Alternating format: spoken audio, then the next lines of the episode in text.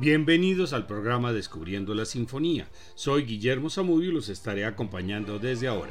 Este es un programa de la emisora de la Universidad del Quindío, la UFM Estéreo. Aunque Aaron Copland no fue un compositor especialista en sinfonías, sus obras reflejan las tendencias de las diferentes etapas de su vida. La primera fue progresista con influencias del jazz, seguido por un periodo claramente norteamericano de tipo populista, totalmente involucrado en la cultura divulgadora de la música contemporánea, para volver al final a un periodo de música más complejo. Se podría definir como un compositor que impuso la música genuinamente norteamericana. Copland nació en Brooklyn, Nueva York, en 1900. Sus padres eran emigrantes judíos que habían llegado desde su juventud procedentes de Polonia y Lituania. En 1921 se embarcó hacia París, donde permaneció bajo la tutela de Nadia Boulanger. Conoció allí la música de Debussy, del grupo de los seis, el arte de Picasso y de los dadaístas. Pero la mayor impresión se la causó en Stravinsky, quien tenía la mayor fama en esa época.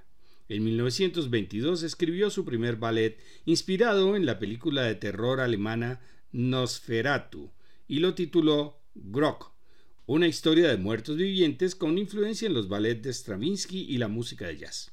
Pero en aquella época nadie entendió su obra y no la pudo representar. Más adelante utilizó parte de la obra en una de sus sinfonías. La Sinfonía para órgano y orquesta fue compuesta en 1924 debido a una sugerencia de Sergei Kusevinsky y fue realizada antes de abandonar París para dirigir la Orquesta Sinfónica de Boston. Fue interpretada en Nueva York con Nadia Boulanger en el órgano. La escucharemos en la segunda parte del programa. En 1928 realizó un arreglo suprimiendo el órgano y se conoce como su primera sinfonía. En 1929, la discográfica Victor Records anunció un concurso cuando Copland se encontraba escribiendo su Oda Sinfónica para la celebración del aniversario 50 de la Orquesta Sinfónica de Boston. Pero se dio cuenta que no la tendría terminada para presentarla a concurso.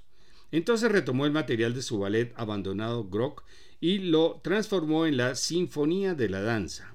El premio lo repartió con varios compositores y su obra fue interpretada con la dirección de Stokowski. Esta sinfonía también será presentada en la segunda parte. La Sinfonía Corta número 2 fue compuesta entre 1931 y 33 y se estrenó en Ciudad de México en noviembre de 1934 con la Orquesta Sinfónica de México dirigida por Carlos Chávez, a quien estaba dedicada. No fue dirigida por Kusevinsky ni por Stokowski, quienes consideraron que tenía demasiadas complicaciones rítmicas. Chávez necesitó 10 ensayos para poder ponerla a punto. La obra tiene tres movimientos que se tocan ininterrumpidamente. El primero, incisivo, corresponde al movimiento rápido. Su tema principal es un motivo de seis notas presentado por la madera. Su desarrollo presenta disonancias sin abandonar nunca su carácter tonal, estilo inconfundible de su autor. Aparecen influencias del jazz con pizzicatos y notas separadas. El segundo movimiento expresivo corresponde al movimiento lento. Su tema principal se basa en cuatro notas descendentes presentadas por la flauta. La parte central es más rítmica para regresar al final a la tierna melodía del comienzo. El último movimiento, presto e rítmico, muestra la unión de músicas de distintos orígenes. Al principio, un tema de sabor mexicano. Otro de los temas es tomado de una película alemana que había visto en Berlín. Escuchemos la versión de la Orquesta Sinfónica de San Luis dirigida por Leonard Slatkin.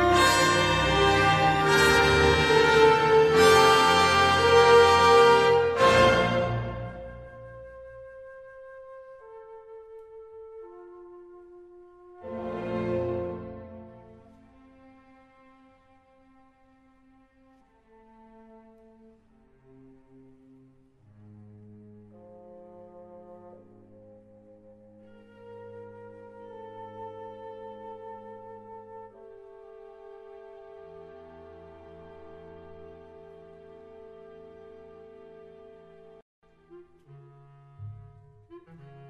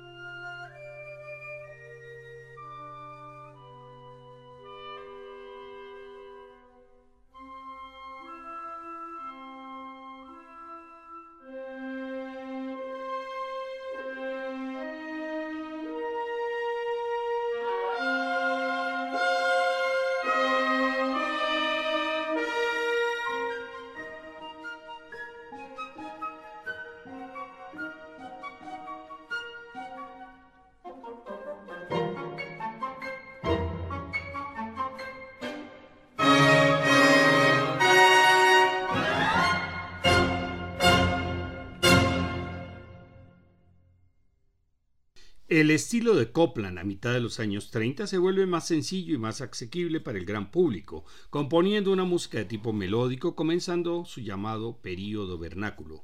Después de su anterior ciclo de obras que se podían catalogar como experimentales, comienza su periodo basado en música folclórica y una de las primeras se basa en el folclore de México. Es El Salón México, terminado en 1934 y orquestado en 1936. Su música nacionalista norteamericana tiene como primera obra Jornada en la Pradera, encargado por la CBS en 1936 para una retransmisión radiofónica de un ciclo de compositores norteamericanos. Entre 1938 y 44, Copland compone sus tres grandes ballets basados en temas del oeste. El primero es Billy the Kid, en 1938, auténticas baladas de cowboys. El segundo es Rodeo de 1942, pedido por el Ballet Ruso de Monte Carlo. Finalmente, Primavera en los Apalaches de 1944 con la coreografía de Martha Graham, quien interpretó el papel principal en su estreno en el mes de octubre en Washington, y la partitura lleva el subtítulo Ballet para Marta. Uno de sus temas será utilizado de modo parecido en su última sinfonía. La Sinfonía número 3 fue comenzada en 1944 por un encargo de Kusevinsky. La terminó en octubre de 1946 y fue interpretada por la Orquesta Sinfónica de Boston, dirigida por Kusevinsky. El primer movimiento, molto moderato, está escrito en forma de preludio. El comienzo recuerda su música de primavera en los Apalaches y la orquesta llega a un poderoso clímax. En la parte central se tranquiliza para alcanzar nuevamente un punto donde la música se hace más potente y majestuosa. En la parte final retorna la introducción lenta. El segundo, Allegro molto, corresponde al esquerzo de la obra. El trío es de carácter contrastante con una orquestación delicada y una apreciable melodía. El retorno del esquerzo se realiza de un modo muy alterado. En la coda se repite la melodía del trío en forma grandiosa. Vamos a escuchar esos dos primeros movimientos con la Orquesta Filarmónica de Nueva York, dirigida por el maestro Leonard Bernstein.